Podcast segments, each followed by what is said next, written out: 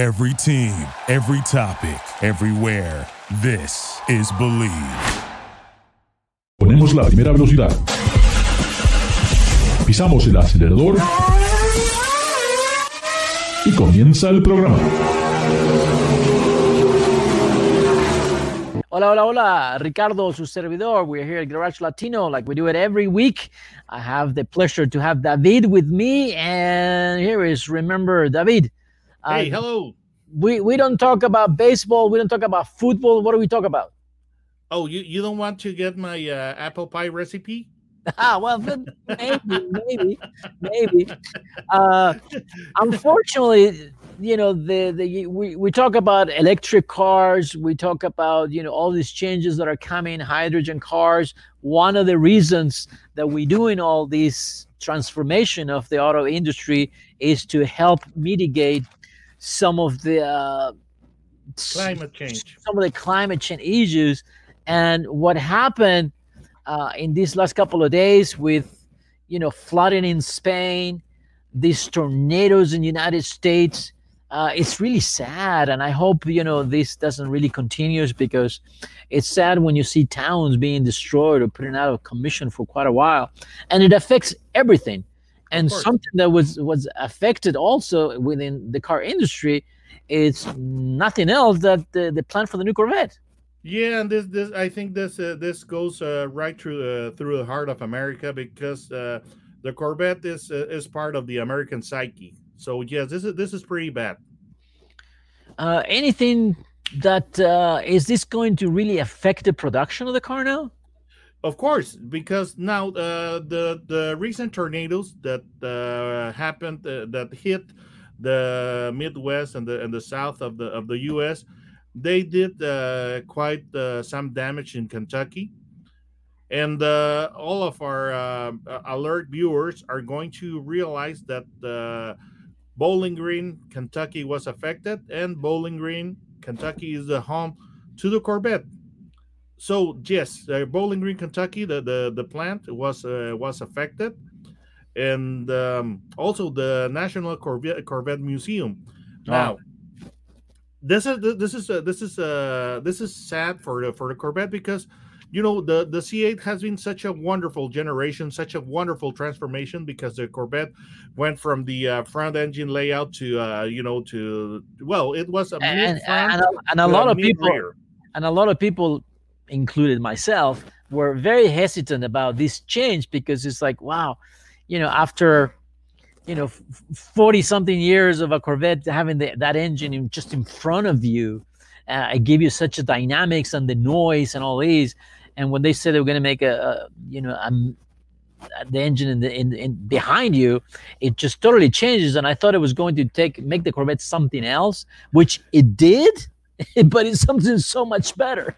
you're going to hate me for saying this, and th- th- this this is my counterpoint to, to you. But I was very excited to to, uh, to see the Corvette um, migrate from the front mid engine to the rear mid engine because that's that's that's a way that the exotics uh, have the uh, the engine or the layout like uh, McLarens, like uh, Lamborghinis, yeah, you know, uh, some Ferraris.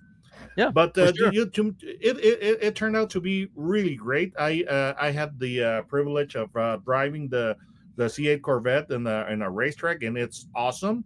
And of course, you, you also drove the, the Corvette as well. I, Yep. I, I, I have been able to drive both the uh, coupe and the convertible, and it's a very very sweet ride. It's it's amazing. Now, that's a that's a, uh nice part. But the bad part is that right now we're we're right in the in the midst of a crisis uh, with the microchips and stuff like that. So production of the of the Corvette has not been able to ramp up as uh, GM would uh, would want to to uh, to cope or to respond to the to the demand. So the the the, the, the production is having a lot of hiccups, and now in top of the uh, of the uh, shortages of uh, spare, uh, of uh, components and also the uh, shortage of uh, microchips now the factory has been hit by a tornado so um, it, it, it's kind of sad that uh, such a great vehicle is not uh, is is not being able to by, ramp by up its no means. I, I just want to make sure. By no means we are not thinking about the unfortunate death of, of several people. I mean, the last count was up to 74, and that's really, really sad. Um, Of but course. since we're talking about the industry, we just wanted, but but by no means we're not. No, no, we're we're not uh, we're yeah. we're not minimizing its Yeah, impact, and yeah, our yeah. condolences to everybody that was uh, that was uh, hit. Yeah, and, And, and, it- uh, and it's really sad. And and from for the car industry, this is sort of another blow that seems like it's going to keep extending these delays. That uh, it's really affecting in a way that we have no record of this chaos in The, the, logistics. the thing is that uh, Chevrolet is, is is is trying to uh, restart production by next week. Let's hope that they succeed in that. But the um, the Corvette has been having uh, some uh, problems with the uh, line stoppages. Uh, it had some stoppage in uh, in uh, June, I think, and uh, also in October and November for Yeah, uh, shortages of components, and that that's not even related to to the microchips. So Yeah. on top of on, on top of that line of stoppages uh, for uh, you know shortage of uh, of uh, components, you have also to add the chips, and now you have to add a tornado, and uh, not only Weather. was yeah the weather. I mean i expect i mean and and we're talking about this specific problem in, in in kentucky but also in canada we had a huge storm that pretty much wiped out the freeway from the port. So now the the you know all that all those trucks with all these containers you know they need to take different routes. Uh, i'm looking at europe with all the rains you know towns that are completely flooded. It the the the disruption in the logistics it's been just Yes, like uh, like we would say in Spanish uh, about this is uh, le pones otra raya al tigre. You know this, which, which is another stripe on the tiger, but uh, well, uh, there were some uh, there were more problems in the, the Bowling Green, Kentucky area. Not only the Corvette factory, no, not, no. Going back to to the Corvette uh, subject, also the National Corvette Museum was affected. yeah it has, uh, it, it this has is- uh, This is the second time that something happens with this museum. Of course, and I- remember and I when was the going to floor that. collapsed? Yeah. Go ahead. you know, uh, some years ago, I'm trying to remember how many. I think it was in 2014, I- uh, something like that. Uh, it got the, the the Corvette Museum uh, got affected by some huge sinkholes. Right. So uh, you know, uh, some cars was, were swallowed by by the ground. Some some were able to be restored. Some uh, were uh, damaged permanently beyond repair. And now these tornadoes, the, they uh, tore off the roof on, on one of the garages in the National Corvette Museum, and also uh, the tornado damaged the roof on two other uh, garages. So uh, it's been, you know, like uh, It's definitely. I think you know. I mean, when I look back at all the at this year, General Motors has been hit quite hard. We got the Bolt issue, right? oh, that's terrible. Yes. Now we got the you know these things with the Corvette, which was the star of GM, uh, the delays on on the productions.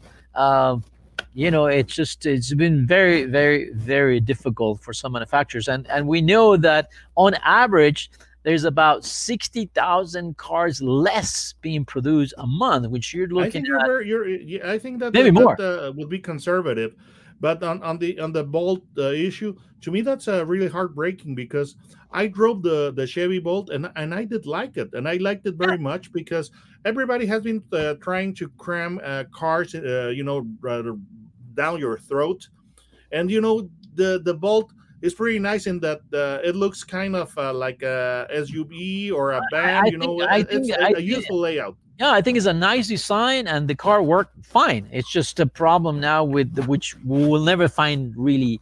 It's gonna take a long time to figure out really exactly what happened. You know, now everything's pointing to the LG batteries, right? Uh, but you know, in the meantime, there are no bolts. Now there are no Corvettes. I don't know. for for for the Chevy funds, it's not been an easy year.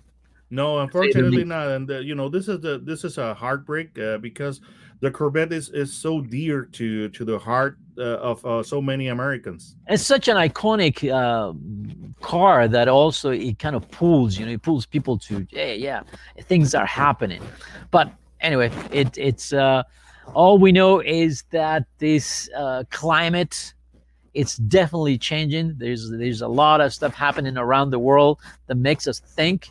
And I don't want to say because I don't believe that the car is the main reason that everything is happening. Oh, the automobile. Oh, of course not. Of you course know, not. eh, I think there's way too many industries that are involved into creating this uh, this problem. Yeah, and- but it, the, the the car industry can be the scapegoat because Uh, it is so easy to to to put, put point your finger at them. right, But no, I think that, that they they they they're just uh, uh, kind of a, sp- a scapegoat. I, They I, have to I- do, but that not all the responsibility uh, falls into into their lap. But hopefully uh, Chevrolet can get out of this rut. I think that the sun always shines after the storm. We're just ha- gonna have to weather through it, and uh, and I'm confident that the people at GM uh, are, are are gonna get back on their feet.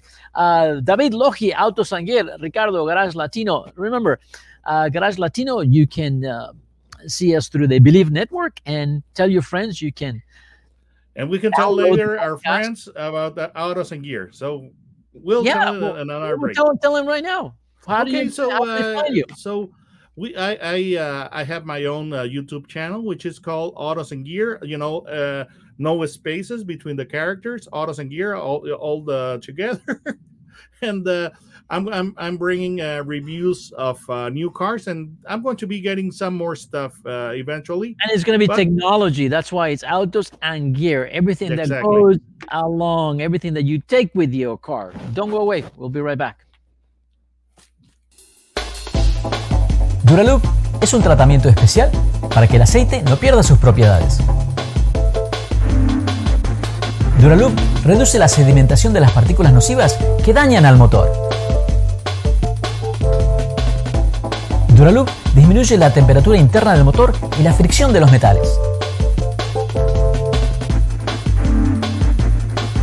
Duraloop para que el motor Thank you for listening to Bleav. You can show support to your host by subscribing to the show and giving us a five star rating on your preferred platform. Check us out at Bleav.com and search for B L E A V on YouTube.